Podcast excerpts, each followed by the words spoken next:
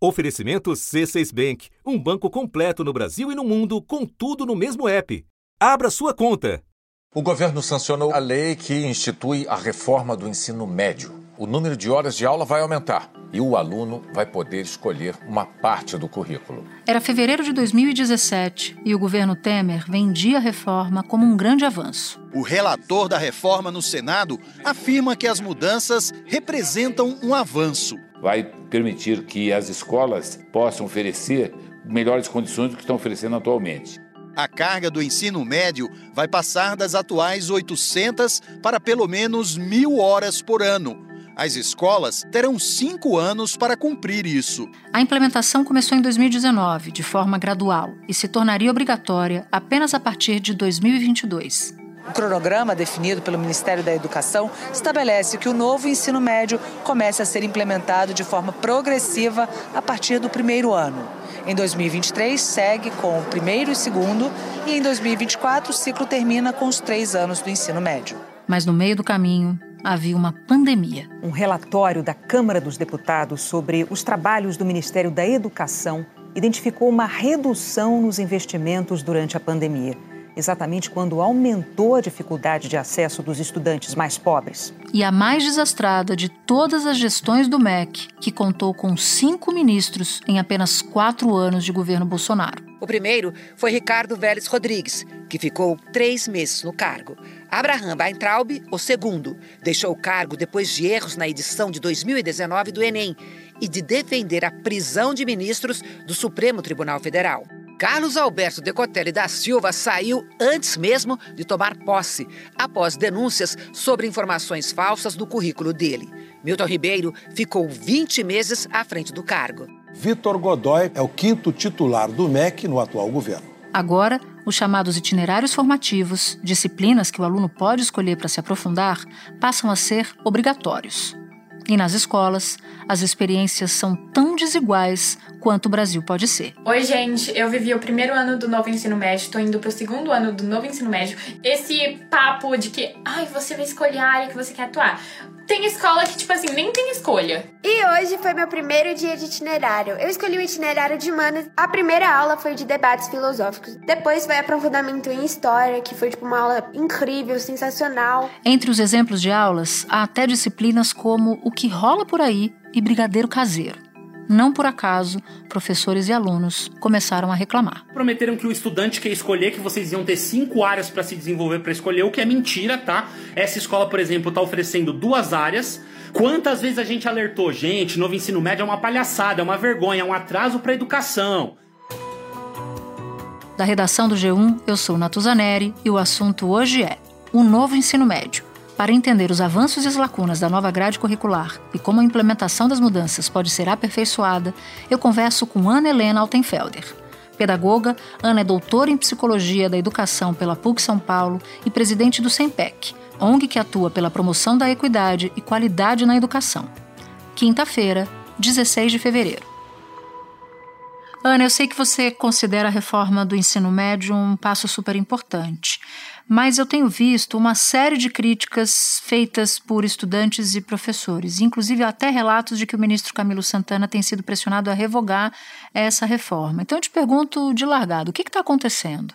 Repensar o ensino médio, pensar numa. significa pensar numa reforma do ensino médio, é prioritário e fundamental. Mas isso não significa que qualquer reforma serve, ou qualquer reforma pode é, dar conta de resolver os grandes dilemas que, do ensino médio que temos. E acho que a preocupação do ministro é exatamente nessa direção. Uma reforma foi feita, né? Mas desde então, e mesmo quando ela foi feita, já existiam sérias preocupações em relação a ela. E acredito que o ministro agora tem externado é, preocupações, porque aquilo que se previu, vamos dizer, quando a, a lei foi promulgada, que poderia trazer problemas sérios na implementação, de fato se concretizou.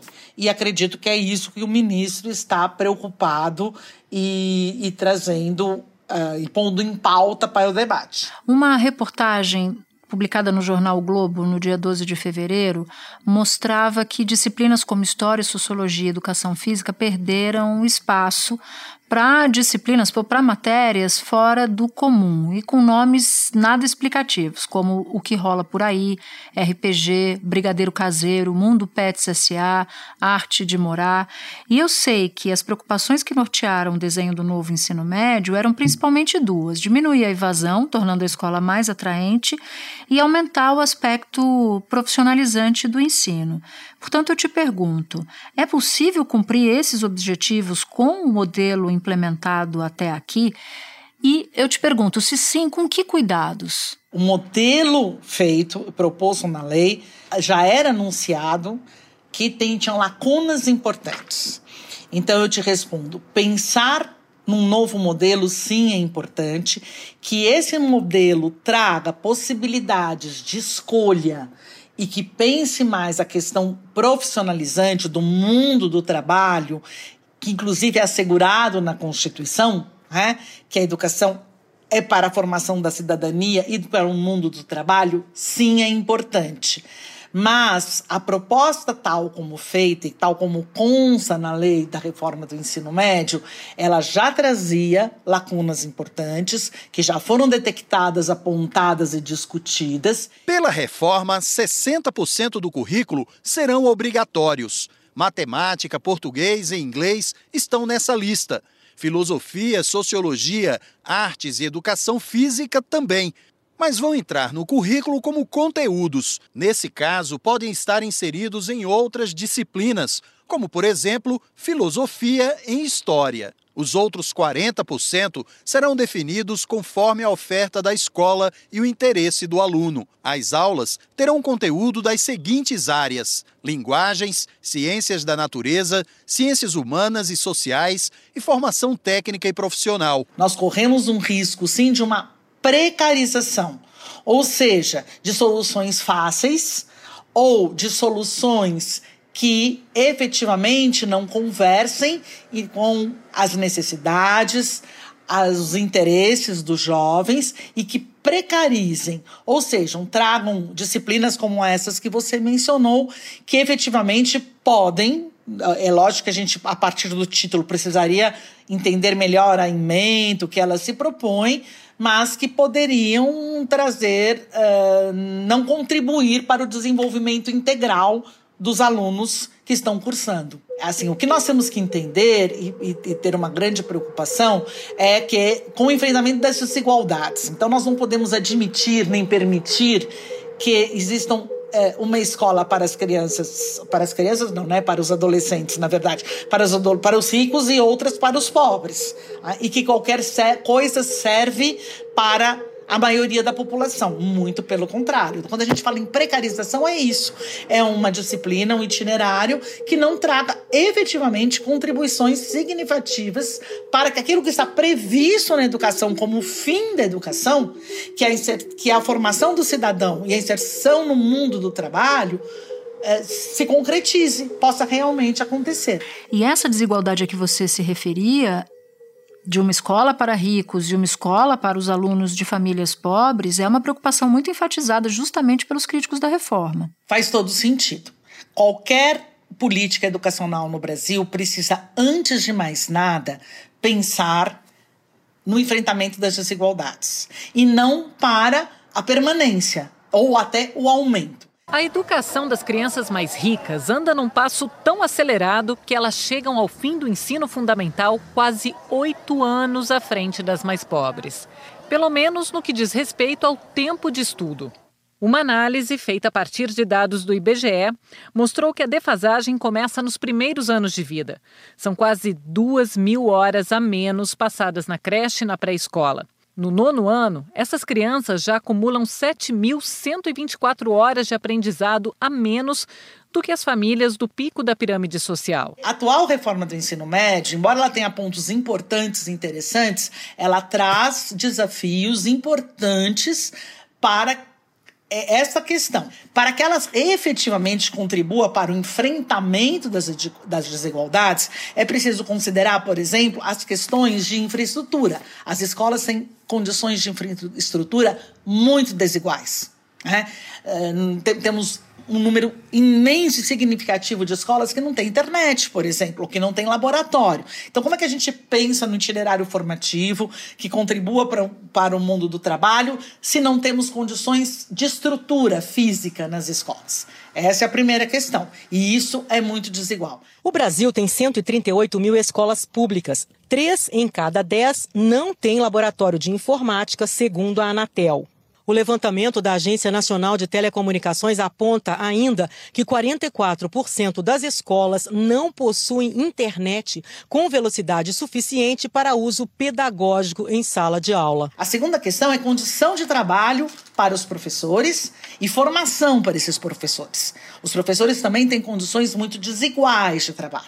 Não é possível um professor que tenha que dar aula em quatro, cinco ou mesmo três escolas diferentes conseguir efetivamente fazer um bom trabalho nos, nos itinerários formativos. É preciso que, para que se efetive essa política, que os professores fiquem fixados numa só escola. Simone é professora de português e ainda está tentando entender o que é esse novo ensino médio. É um pouco complicado tudo isso ainda. Esperamos que nenhuma disciplina seja deixada para trás, que tudo seja para o bem do professor, da escola e do aluno. Também temos que considerar que é, eu tenho dado de 2017, mas ele não é muito diferente hoje, que mais de 50% dos municípios têm uma só escola.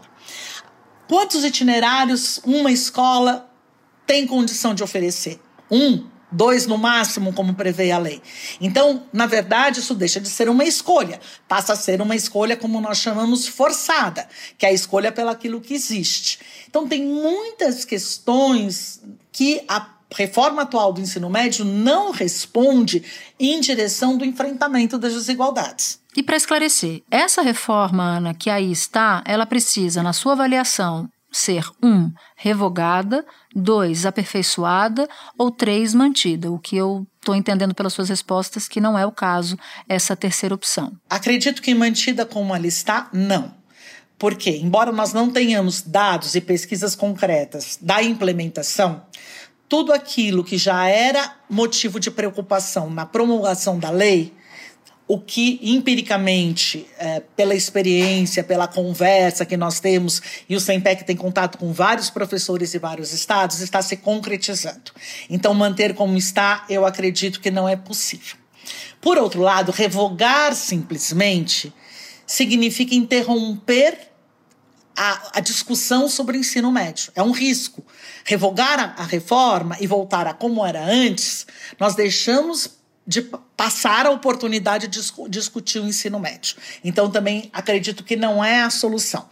Portanto, a solução, no meu entender, fica em discutir a reforma, tendo muito, muita preocupação com os limites da atual reforma. Agora, discutir a reforma também de uma maneira que não foi feita, que é envolvendo os principais atores, que são os professores, que são os alunos. Nós estamos falando de ensino médio. Os alunos têm todas as condições e devem participar, assim como as famílias e a comunidade escolar. Essa ampla discussão de que ensino médio queremos, que projeto de país queremos, qual é a real necessidade dos jovens, a real condição de trabalho dos professores, o que eles precisam, isso precisa fazer parte da discussão para uma reforma. Então, aperfeiçoar a reforma não quer dizer mudar, no meu entender, não quer dizer mudar um ou outro detalhe. Quer dizer fazer uma ampla discussão que envolva todos os, os atores e que possa trazer, então, uma nova proposta. Espera um instante que eu já volto para continuar minha conversa com a Ana Helena. Com o C6 Bank, você está no topo da experiência que um banco pode te oferecer. Você tem tudo para sua vida financeira no mesmo app, no Brasil e no mundo todo. A primeira conta global do país e atendimento personalizado, além de uma plataforma de investimentos em real e dólar com produtos exclusivos oferecidos pelo C6 em parceria com o JP Morgan Asset Management. Quer aproveitar hoje o que os outros bancos só vão oferecer amanhã? Conheça o C6 Bank. Tá esperando o quê? C6 Bank. E Ana, a partir desse ano letivo, os chamados itinerários formativos que você, a que você se referia, eles passam a ser obrigatórios para os dois primeiros anos do ensino médio. Mas desde o ano passado, alguns estados já vêm oferecendo essas matérias, que flexibilizam o currículo do ensino médio. A partir do que já foi implementado, é possível já fazer algum tipo de avaliação? Porque você mesma citou que há poucos dados, né? Que, que não se sabe exatamente o, o que está acontecendo em cada ponto, em cada ponto do país. O que, que vocês têm ouvido de relatos de alunos e professores? O que, que te preocupa mais? Ainda não existe, pelo menos eu desconheço, pesquisas que avaliem a implementação. Existem sim estudos e pesquisas que mostram a legislação, a legislação produzida, mas o que de fato acontece na sala de aula, eu ainda não conheço nenhum estudo é, é, a respeito. Então, é uma oportunidade de se fazer, sem dúvida nenhuma. E o fato de já termos uma mudança em movimento talvez seja favorável para essa discussão. Mas é preciso entender concretamente o que está acontecendo na sala de aula. Nós fizemos no nosso portal, que é muito acessado, uma, uma enquete ou pedimos contribuições, e o que a gente tem visto é os professores sentindo muito preocupados, sensibilizados pela necessidade de mudança, mas muito preocupados e se sentindo muito desamparados em relação a subsídios teóricos e práticos. Como efetivamente montar um itinerário formativo. O que, que é importante? Então, os professores não tiveram formação para isso e não estão encontrando amparo para poder desenvolver o seu trabalho. Isso do ponto de vista dos professores. E também dos diretores de escola é, e, dos, e dos gestores. Um dos maiores desafios que nós vamos ter é a questão da estrutura física das escolas. Né? Nós vamos ter que ter investimentos nas estruturas, a ampliação dos espaços físicos para adequação da quantidade de alunos que nós temos hoje. O que nós vemos muitas vezes o professor se sentir muito sozinho, sem um amparo, ou seja da, da direção da escola, seja da Secretaria de Educação. Então, essa é a primeira questão. Os alunos muito preocupados porque como ainda não temos uma definição do Enem, eles, eles se perguntam: será o que nós estamos aprendendo, o que nós estamos tendo, é suficiente para dar conta? do Enem. Então, esta é uma questão também. E as famílias compartilham essa preocupação. A Sofia, que vai tentar uma vaga em faculdade, mas sente falta de conteúdo. Ele tem umas matérias focadas nele junto, só que eu sinto falta de uma matemática puras. Então, em síntese, o que vejo são alunos e professores ainda com muitas dúvidas é, sobre exatamente a que veio a reforma, o porquê da reforma, e os professores especificamente com dúvidas concretas de como efetivamente eles podem implementar uh, os itinerários nas salas de aula para garantir que os alunos efetivamente possam ter um desenvolvimento integral. Então, isso é o que te parece o mais urgente que o MEC precisa fazer nesse momento em relação ao ensino médio? Preparar melhor os professores? A reforma traz um risco grande de não se dos estados trabalharem muito isoladamente. Paralelo à implementação do ensino médio, existe uma grande discussão sobre a fundamental importância de um sistema nacional de educação. Nós não temos no Brasil um sistema nacional de educação. E aí vivemos um caos né, na, na educação nos últimos quatro anos. O Ministério da Educação divulgou dados de uma avaliação que foi aplicada em alunos do ensino médio. E os números retratam o impacto da pandemia. Os mais de 3 milhões e 200 mil alunos do ensino médio que fizeram o teste acertaram apenas 27% das questões sobre habilidades básicas em matemática, como cálculos simples com números decimais. Na hora de identificar triângulos semelhantes entre si, os alunos acertaram só 10% das questões. E os estudantes acertaram pouco mais da metade das questões básicas de língua portuguesa, como as que tratam de interpretação. Nas questões que diferenciam fato e opinião, por exemplo, o nível de acerto foi de apenas 50%. Para que a reforma do ensino médio seja implementada, é fundamental que seja pensado junto o desenvolvimento de um sistema nacional de educação. É, e, inclusive, a própria reforma ela pode é, incentivar que os estados hajam eh, de forma separada e não integrada, não sistêmica, e aí cada estado vai resolver o seu problema. E, e, isso vai trazer um prejuízo à própria implementação do Sistema Nacional de Educação e vai acirrar as desigualdades, como a gente está falando, porque os estados têm condições muito diversas. E dá tempo de resolver o que está ruim e, ao mesmo tempo, trabalhar para fixar um Sistema Nacional de Educação, implementar um Sistema Nacional de Educação, a exemplo do que a gente vê no SUS? A gente não pode esquecer que nós estamos falando de reforma do ensino médio, portanto, de alunos que têm todas as condições de participar desse debate. E eles estiveram muito ausentes do debate na formulação da lei. Então, acho que temos uma oportunidade grande aí de trazer os alunos pa para esse debate e eles são os melhores atores que podem nos dar pistas, sinalização, diretrizes para onde caminhar. Agora, cabe ao Ministério aproveitar isso e organizar, sistematizar, né? Essa discussão. Acho que a mídia tem um papel importante, mas o papel de organizar esse grande debate nacional é o do Ministério da Educação. O sistema de, nacional, o sistema de educação nacional de educação, ele não irá trazer prejuízos e aumentar a angústia. Pelo contrário, Sim. ele irá garantir diretrizes, subsídios técnicos, financeiros para os estados, para que os itinerários possam, ou para que uma reforma do ensino médio possa se consolidar, ela possa caminhar na direção da aspiração dos alunos, dos seus interesses e das suas necessidades. Ana, foi muito bom te ouvir. Espero que os estudantes do ensino médio que nos ouvem, os seus familiares, possam aproveitar esse, esse episódio para entender que as angústias deles são também as angústias de muita gente do setor e de fora dele. Muito obrigada, volte sempre aqui no assunto. Eu que agradeço e agradeço, acho assim, muito importante para a educação brasileira que esse episódio possa mobilizar em cada escola do país, em cada município, um debate amplo.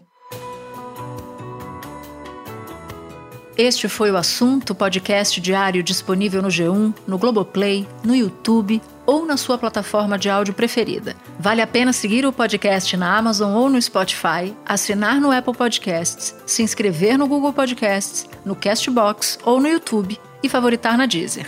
Assim, você recebe uma notificação sempre que tiver um novo episódio. Comigo na equipe do assunto estão Mônica Mariotti, Amanda Polato, Tiago Aguiar, Gabriel de Campos, Luiz Felipe Silva, Tiago Kazuroski, Etos Kleiter e Nayara Fernandes. Eu sou Natuzaneri e fico por aqui. Até o próximo assunto.